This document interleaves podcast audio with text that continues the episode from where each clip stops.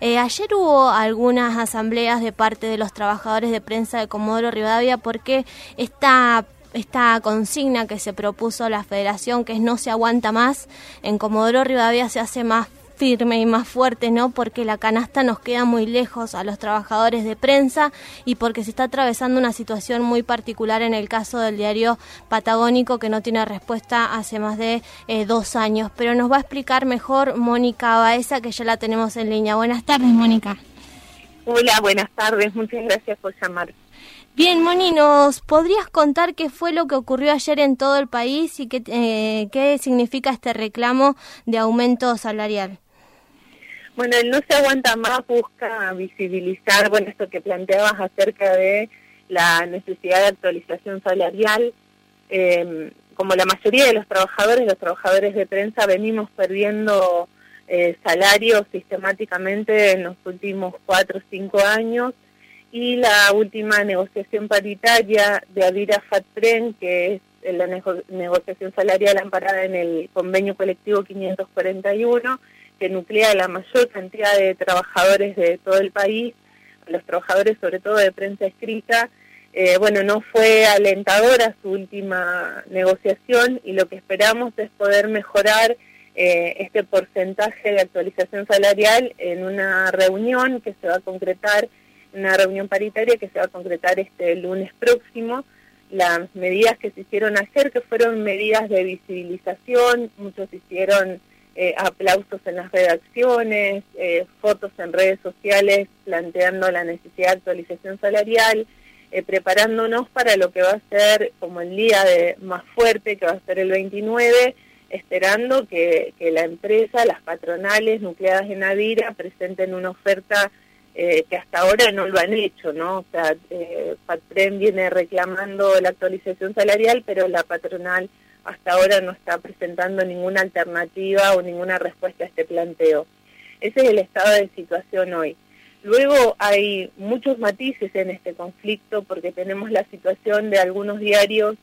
que vienen sin cumplir la escala del 541, algunos hace muchísimos años, como sucede en Corrientes, en Corrientes y otros eh, con conflictos particulares, como es el caso de los trabajadores del diario El Patagónico, que vienen atravesando una situación muy particular a partir de, eh, bueno, todo lo que conocemos con el procedimiento judicial que implicó eh, a OIL y eh, en el caso de el grupo Índalo como una con su nexo de, la empresa OIL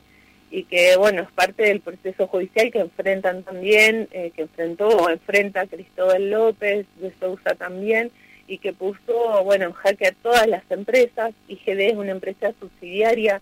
de, de OIL y forma parte del grupo Índalo junto a otros medios de comunicación que sobre todo están en Buenos Aires, como C5N,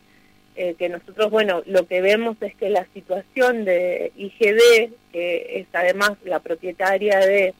el diario digital del Patagónico y el Patagónico Papel, eh, es una situación bastante distinta a la nuestra en Comodoro. Lo que vemos es que desde el 2017 a la fecha la situación ha sido muy complicada para los trabajadores, se acumularon eh, durante mucho tiempo salarios caídos, eh, llegaron a tener hasta tres, tres salarios acumulados sin cobrar y bueno, con el impacto económico, social y psicológico también que tiene esta situación, ¿no? Porque eh, no es que eh, no percibís el salario y lo que te falta es dinero, sino que eso desencadena un sinnúmero de situaciones familiares complejísimas en un contexto de crisis, o sea, hoy no puedes dejar un empleo para tomar otro eh, con la confianza de que, lo, que lo que vas a conseguir va a ser mejor. Y eso me parece que también somete a los trabajadores a una situación muy seria y muy grave,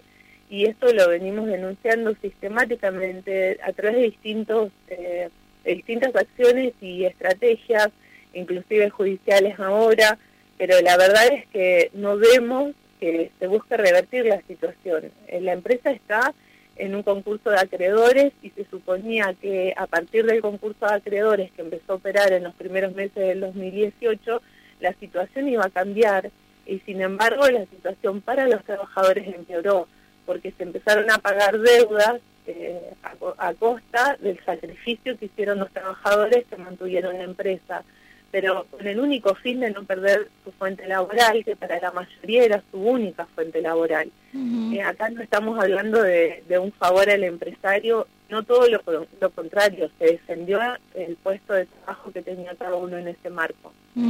Para poner en contexto a quienes están escuchando, estamos hablando con Mónica Baeza, secretaria general del Sindicato de Prensa de Comodoro Rivadavia, eh, ahora sobre uno de los diarios más emblemáticos de Comodoro Rivadavia, Diario El Patagónico, que eh, hoy tiene cerca de 50 trabajadores activos, pero que eh, implicó eso también a lo largo de estos últimos tres años, algunas pérdidas de, de, fuentes de trabajo y con una inactividad desde el 20 de marzo que el taller, por ejemplo, eh, no se no se mueve, ¿no? Porque ha dejado de salir el diario papel. Exactamente, eh, con digamos como en el resto de las actividades, la pandemia también tuvo una dura repercusión en el en el diario en el Patagónico en particular, pero en otros también. Nosotros fuimos calificados como una actividad esencial, es decir, no se paró, eh, sin embargo, por eh, bueno la empresa o quienes hoy están a cargo de, la coordinación de la empresa a nivel local consideraron que para por una cuestión sanitaria era mejor dejar de imprimir el diario papel. Eso significa que prácticamente no hay personas en el diario eh, todo el tiempo, como siempre ocurrió. y bueno, eso también somete una situación de muchísima incertidumbre, sobre todo a los compañeros del sector de taller, porque no sabemos si se van a retomar las actividades, si se va a volver a imprimir el diario. En, en los últimos tres años se perdieron el 50% de fuentes laborales, éramos casi 100 personas que, que estábamos viviendo de, de, la producción y el trabajo en el diario. Se tomó, eh, muchos, muchos trabajadores tomaron el, retiro voluntario y, y, bueno, fueron los mismos compañeros quienes pagaron esos retiros voluntarios durante este procedimiento de crisis y, la verdad es que eso no significó, no redundó en ningún tipo de beneficio para los compañeros que hoy están en el diario sosteniendo la actividad, porque hay que decir que más allá de que el diario no se imprime, sí se están actualizando y están vigentes eh, las redes sociales, también el diario en su versión digital, eh, sigue siendo uno de los diarios más leídos de toda la región, es decir, el trabajo eh, se sostuvo sistemáticamente con unos datos eh, envidiables, digo, para las competencias, digamos, en, en, en la región hasta, hace, hasta el año pasado. Y eso fue gracias a todo el esfuerzo y el, y el trabajo de los compañeros. Pero esto, eh, digamos, no da más. Esto de verdad no se aguanta más. hoy hablamos con el síndico, el síndico está en Buenos Aires, el trámite judicial de, todo este proceso se lleva adelante en Buenos Aires. Nosotros perdimos contacto totalmente con, también con las autoridades judiciales a cargo del procedimiento y, y esto, digamos, suma solo incertidumbre, ¿no? Por eso ayer también se hizo una asamblea, se convocó asambleas a todos los trabajadores y trabajadoras de la ciudad, pero ayer hicimos una especial en el diario El Patagónico por la tarde, y, bueno, definimos algunas acciones que, van a tener repercusiones en los próximos días y que busca visibilizar también esta necesidad de que todos los medios de comunicación eh, cumplan el convenio colectivo, paguen los salarios como debe ser, eh, porque realmente eh, no podemos seguir con este nivel de precariedad salarial, hoy se están discutiendo actualizaciones tarifarias monstruosas eh, y, realmente los trabajadores y trabajadoras no podemos seguir poniéndole el hombro eh, a este tipo de situaciones y, crisis como crisis que además no tienen que ver con, la decisión responsable de un empresario, ¿no? Entonces, bueno, eh, apelamos también en este sentido a, la solidaridad de, de, todos quienes de alguna manera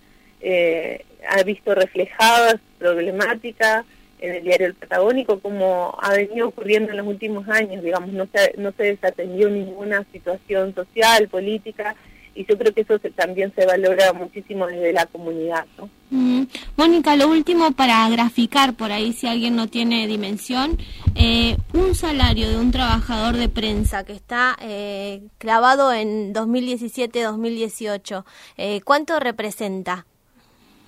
El promedio salarial hoy o, lo que están cobrando lo que están cobrando aquellos que no nunca vieron representado en su en su recibo de sueldo el aumento los aumentos que corresponden